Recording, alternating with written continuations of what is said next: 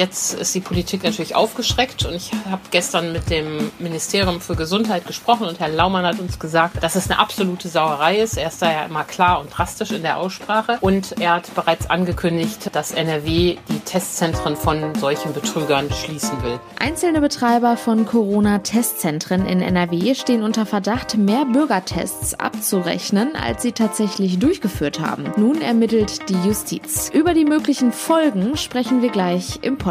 Ich bin Julia Marchese. Hi. Rheinische Post Aufwacher. News aus NRW und dem Rest der Welt. Es gibt sie mittlerweile fast an jeder Ecke, die Corona-Testzentren. Vor dem Einkaufen oder vor einem Besuch in der Außengastronomie kommt man nun dank vieler privater Anbieter schnell und unkompliziert an den benötigten Corona-Test. Nun scheint es aber unter den vielen Testzentren auch einige schwarze Schafe zu geben. Seit der vergangenen Woche zieht ein möglicher Abrechnungsbetrug bei den kostenlosen Bürgertests immer weitere Kreise. Die Justiz ermittelt und es gab auch schon einige Razzien im Ruhrgebiet. Anlass waren Recherchen von WDR, NDR und der Süddeutschen Zeitung. Über den aktuellen Stand und die möglichen Folgen spreche ich jetzt mit Antje Höning aus unserer Wirtschaftsredaktion. Hallo. Hallo. Antje, vielleicht kannst du zu Beginn noch einmal ganz kurz erklären, wo es den ersten Verdacht gab und was da jetzt genau vorgefallen ist.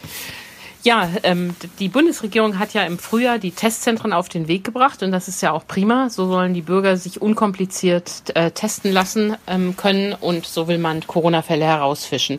Allerdings ist ein großes Problem offenbar die Kontrolle.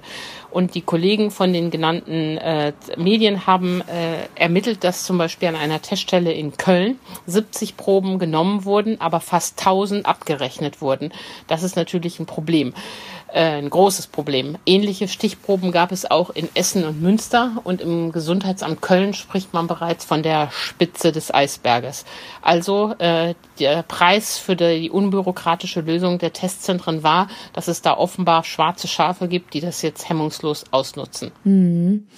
Und an diesem Wochenende wurden diesbezüglich auch bereits Razzien durchgeführt. Wo waren die und was kam dabei raus? Ja, es gab äh, sowohl Ermittlungen in NRW als auch in Bayern und in NRW hat man auch bereits ähm, vor Ort ermittelt. Es gab eine Razzia im Ruhrgebiet. Dort wurden Wohnräume und Geschäftsräume von zwei Betreibern ähm, ein, von solchen Corona-Testzentren untersucht und äh, Material wurde beschlagnahmt und das muss nun ermittelt werden, was die da im Einzelnen gemacht haben und in welchen Dimensionen sich das Ganze abgespielt hat.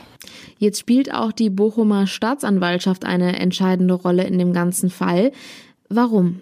Die Bochumer Staatsanwaltschaft ist ja die für Wirtschaftskriminalität in NRW zuständige und die schaut sich das äh, jetzt an und es ist sicher auch nicht ausgeschlossen, dass da noch ähm, weitere Untersuchungen, weitere Razzien stattfinden werden, denn ähm, das ist ja ein strukturelles ähm, Problem, dass die Betreiber, wenn sie denn kriminelle Energie haben, da doch relativ unkontrolliert und einfach Betrügereien vornehmen können. Aber wie ist es eigentlich möglich, die Anzahl der Testungen zu verfälschen? Weil wenn man sich jetzt für einen Schnelltest anmeldet, muss ich mich ja auch registrieren. Sprich, eigentlich liegen ja auch meine ganzen Daten vor die dann entsprechend übermittelt werden können, beziehungsweise es gibt halt einfach auch einen generellen Nachweis über die Testung, oder?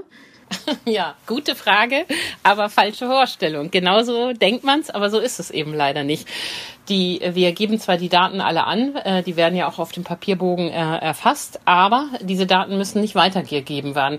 Die Testzentren geben nur gegenüber der Kassenärztlichen Vereinigung, wir haben x Tests durchgeführt und dann überweist die Kassenärztliche Vereinigung das Geld für diese x Tests. Pro Test kriegt ja so ein Testzentrum 18 Euro. Ähm, die Kassenärztliche Vereinigung muss aber nicht äh, gucken, wer da getestet wurde und ob der überhaupt getestet wurde. Und das ist genau die Lücke gewesen, in die die Betrüger offenbar reingegangen sind. Und die haben dann da Fantasiezahlen gemeldet, weil zunächst ja nicht kontrolliert äh, wurde, ähm, welche Personen überhaupt dahinter stecken. Das NRW-Gesundheitsministerium weist jetzt darauf hin, dass es in der Testverordnung des Landes sehr wohl Möglichkeiten gibt, das nachträglich zu kontrollieren. Also wenn so ein Testzentrum erstmal aufgefallen ist, dann kann das Land, die, die KV da hingehen und sagen, jetzt zeige uns deine Belege und dann müssen die das vorweisen. Aber eben erst, wenn ein Verdachtsfall oder ein Kontrollfall aufgetreten ist. Per se müssen die das nicht melden und wer ist schuld? Der Datenschutz. Also da ist mal wieder so ein Problem, wo der Datenschutz äh, eine schnelle, effektive Pandemiebekämpfung behindert. Wenn dann also so viele Tests abgerechnet werden, dann müssen die ja eigentlich auch in den Statistiken auftauchen. Diese verfälschen dann vermutlich auch die Statistik, oder? Absolut. Ähm, um es mathematisch zu sagen, ähm, der, die gemachten Tests stehen ja im Nenner. Und wenn wir sagen, oh, die Testquote ist so, so niedrig, wir haben so viele Tests und nur ganz wenige Fälle, dann ist es natürlich schlimm verfälscht, wenn da tausende negative Corona-Testfälle äh, fälschlicherweise gemeldet wurden weil bei positiven Tests ist es ja so, die müssen weitergegeben werden und die kommen dann in die ähm, äh, Mühlsteine da der Gesundheitsbürokratie, aber die negativen ähm, Testergebnisse werden ja nicht weiter ermittelt. Und das ist in der Tat ein Problem. Da wird ein falsches Bild äh, von der Entwicklung der Pandemie möglicherweise erzeugt. Hast du vollkommen recht. Was bedeutet das denn jetzt konkret für unsere Corona-Testzentren in NRW? Hat das alles Folgen? Ja, es ist ja schön, dass wir so viele haben. Über 9000 gibt es mittlerweile. Aber äh, jetzt ist die Politik natürlich aufgeschreckt. Und ich habe gestern mit dem Ministerium für Gesundheit gesprochen und Herr Laumann hat uns gesagt, dass er da, dass es eine absolute Sauerei ist. Er ist da ja immer klar und drastisch in der Aussprache und äh, er hat bereits angekündigt, ähm, dass NRW die Testzentren von solchen Betrügern schließen will. Strafrechtlich ist es ja so, dass bei ähm, solchen Betrügereien auch Freiheitsstrafen drin sind, aber ähm, es ist natürlich auch gut, äh, eine gute Abschreckung, wenn die Testzentren einfach geschlossen werden, wo Betrüger am Werk sind. Eine gute Ankündigung. Gibt es da auch noch weitere Reaktionen aus NRW oder generell aus der Politik? Genau. Äh, es gibt weitere Reaktionen aus NRW, ähm, allerdings auch sehr erwartbare. Jetzt fällt natürlich die Opposition auch über äh, Spahn her. Die SPD und die Grünen im Bund äh, sagen, das sei Spahns Problem. Auch die SPD hier in NRW hat sich kritisch geäußert. Ähm, das finde ich ja ein bisschen einfach. Ähm, wir können ja nicht immer fordern, dass alles unbürokratisch sein soll und schimpfen, wenn es bei den Corona-Hilfen so bürokratisch war und bei dem Impfen so bürokratisch ist. Alles berechtigte Klagen. Aber wenn es dann mal einfach gemacht wird, alle äh, darüber herfallen. Deshalb ähm, ist, äh, glaube ich, äh, ist blöd und einfach, wenn man daraus jetzt so ein politisches Scharmützel macht. Wichtig ist, dass man die Probleme jetzt abstellt, die Kontrollen schnell verschärft und das soll jetzt eben auch geschehen. Alle streiten sich die Beteiligten noch, äh, wer denn nun überhaupt schuld ist. Äh, Andreas Gassen ist ja der Chef der Kassenärztlichen Bundesvereinigung, der ist Orthopäde aus Düsseldorf. Der hat bereits gesagt, wir sind es nicht schuld, wir können ja nur formal prüfen. Das Land sagt, wir haben damit gar nichts zu tun. Die Kassenärztlichen Vereinigungen Nordrhein und Westfalen müssen prüfen. Also da findet jetzt schönes schwarze Peter-Spiel statt, das natürlich niemandem nutzt. Es müssen einfach mehr Kontrollen her und dann ist gut man sollte nicht daran rütteln, dass das Ganze einfach ähm, aufzumachen ist, so ein Testzentrum. Ähm, es kommt am Ende ja uns allen zugute, wenn es viele Testzentren gibt. Wie könnte das Ganze denn in den nächsten Tagen weitergehen? Könnten da jetzt schon Maßnahmen ergriffen werden? Ja, die Gesundheitsminister sind schon alarmiert. Ähm, am Montag wollen sie sich zusammensetzen und beraten, wie man die Kontrollen verschärfen kann und wer da zuständig ist. Natürlich haben die auch Angst, äh, dass da politisch was anbrennt, aber ähm, die wollen sich da kurz schließen. Und ich vermute, sie werden da schärfere Kontrollen und mehr Verbindlichkeit verlangen. Vielleicht findet man ja auch doch einen Weg, da äh, die Namen weiterzugeben denn dann ist es ja durchaus viel schwieriger, solche Meldungen zu fälschen, als wenn man einfach nur eine Zahl einträgt, die man nicht belegen muss. Antje Höning mit den Infos über den Betrugsverdacht gegen Betreiber von Corona-Testzentren. Vielen Dank. Sehr gerne.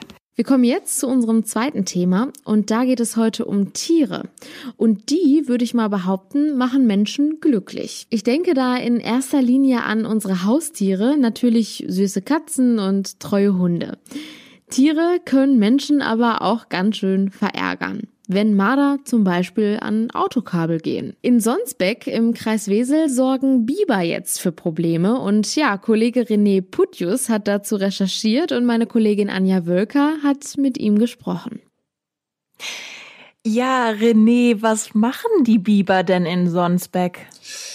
Ja, die Biber, die beschäftigen uns, also uns heißt unsere Lokalredaktion jetzt seit einigen Wochen. Der Biber hat sich niedergelassen in der Lei. Das ist ein Entwässerungskanal, der durch den gesamten Ort führt.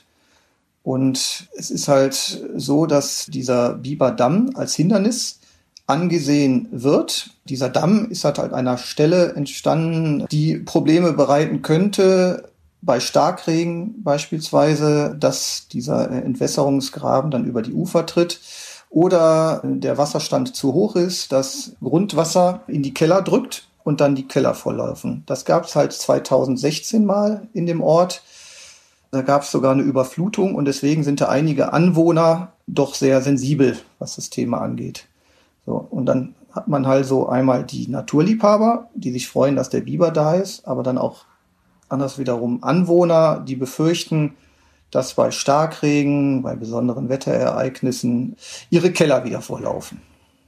Ja, jetzt ist in Sonsbeck ein Wasser- und Bodenverband dafür zuständig, dass das Wasser grundsätzlich ohne Probleme abfließen kann. Und der Biberdamm wurde in der Vergangenheit deshalb auch schon mehrere Male zum Teil abgetragen, was dann auch den Biberfreunden nicht gefallen hat. Die Biber bauen aber fleißig weiter und ich frage mich halt, inwiefern der Biberdamm grundsätzlich geschützt werden muss. Der Damm an sich, sagen die Experten und auch das Bundesnaturschutzgesetz, Paragraph 44 Absatz 3, da habe ich mich dann mal eingelesen. Der Damm an sich ist nicht schützenswert, aber in Kombination mit dem Lebensraum, also einer Biberburg oder einer Erdhöhle, gemeinsam sind diese beiden Dinge besonders schützenswert. Der Biber ja ohnehin, der gehört zu den geschützten Tierarten. Der Biber, der baut ja nicht den Damm, weil er Langeweile hat, sondern der baut den Damm, weil der Eingang zu seinem Wohnbereich, zu seinem Habitat unterhalb des Wasserspiegels liegt. Und dort drin werden auch die Jungen aufgezogen. Man weiß aber nicht, ob dort Nachwuchs lebt. Man kann da halt nicht so einfach reingucken. Die Zeit, wann die Biber ihr Nachwuchs bekommen, das ist so Mai, Juni, also genau die Zeit, die wir im Moment haben. Und weil es in Somsberg jetzt diesen Lebensraum der Biber gibt, darf der Damm auch erstmal nicht angerührt werden. Gut, jetzt haben wir auch erstmal gutes Wetter. Da ist das Risiko für Überschwemmungen wahrscheinlich aktuell gering, aber es löst natürlich irgendwie nicht so dieses Problem. Wie kann man das denn jetzt lösen? Also auch ohne, dass es dann Probleme für den Biber wiederum gibt. Es gibt einen bekannten Naturliebhaber, ein Wolfexperten namens Jos de Bruyne, der ist deutschlandweit bekannt.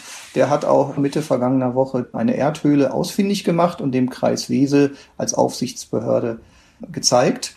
Und er hat sich auch mit Lösungen beschäftigt, sich umgehört, welche Möglichkeiten es gibt, dass dieser Damm halt nicht immer zurückgebaut werden muss.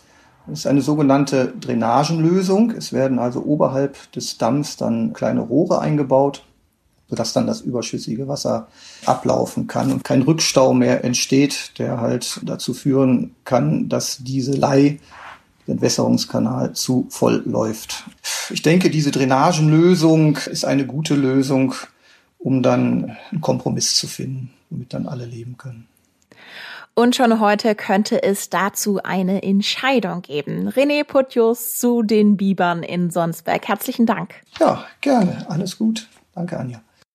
Die aktuellen Nachrichten aus der Landeshauptstadt gibt es jetzt von meinen Kolleginnen und Kollegen von Antenne Düsseldorf. Hallo. Hallo, wir blicken heute auf das Wochenende in der Altstadt zurück, dann schauen wir uns die Lage auf dem Ausbildungsmarkt in Düsseldorf an und dann geht es noch um den Aquazoo.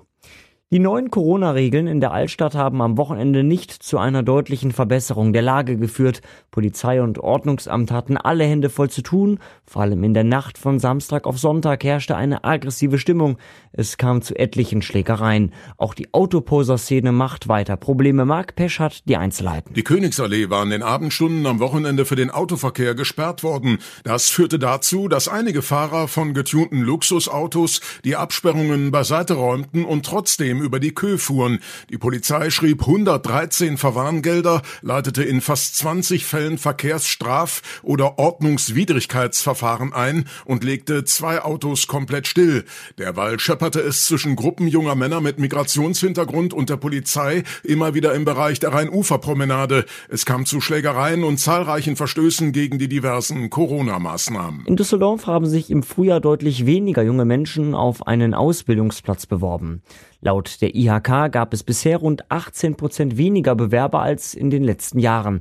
Grund dafür sei vor allem die Unsicherheit wegen der Corona-Pandemie, sagt der Leiter der Ausbildungsberatung der Düsseldorfer IHK, Jens Peschner. Das Angebot an Ausbildungsplätzen sei aber weiterhin groß. Natürlich gilt das nicht für einige Branchen, die im Moment besonders krisengebeutelt sind und waren, die Tourismusbranche oder Hotel und Gastronomie. Aber in der Breite, egal ob es IT-Berufe sind, Einzelhandel oder auch auch im Industrie-Metallbereich. Dort sind immer noch sehr viele Ausbildungsplätze auch für dieses Jahr zu haben. Bei vielen großen Düsseldorfer Unternehmen wie Vodafone oder Henkel läuft es aber gut mit den Bewerbungen.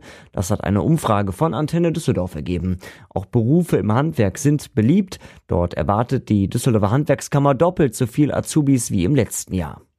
Kaum konnte der Aquazoo wieder öffnen, muss ein Teil der Ausstellung wieder geschlossen werden. Diesmal hat es aber nichts mit Corona-Schutzmaßnahmen zu tun. In der Tropenhalle wird gearbeitet. Hintergründe dazu von Sandy Droste. 30 Grad und hohe Luftfeuchtigkeit. Das brauchen tropische Pflanzen und Tiere, um sich wohlzufühlen. Für das Material in der Tropenhalle ist das aber eine Herausforderung. Der Zuschauersteg aus Holz ist zum Beispiel stark verwittert und muss erneuert werden. Drei Wochen plant das Löbbecke Museum für die Arbeiten ein. Ab 21. Juni soll die Tropenhalle möglichst wieder zugänglich sein. Der größte Teil des Aquazoo inklusive Pinguinaußenanlage bleibt während der Arbeiten in der Tropenhalle geöffnet. Für den Besuch muss man aber vorab ein Zeitfenster buchen. Und soweit Überblick aus Düsseldorf. Mehr Nachrichten gibt es auch immer um halb bei uns im Radio und rund um die Uhr auf unserer Homepage antennedüsseldorf.de. Vielen Dank. Und diese Themen sind heute außerdem noch wichtig. Die Parteispitze der Grünen in NRW fordert einen flächendeckenden Zugang zu Schwangerschaftsabbrüchen und auch eine generelle Kostenübernahme. Die müsse auch überall in NRW gewährleistet werden, hieß es in einem Leitantrag des Landesvorstands zum Gesundheitssystem von morgen. Im August soll dann ein Landesparteitag über die Vorschläge beschließen.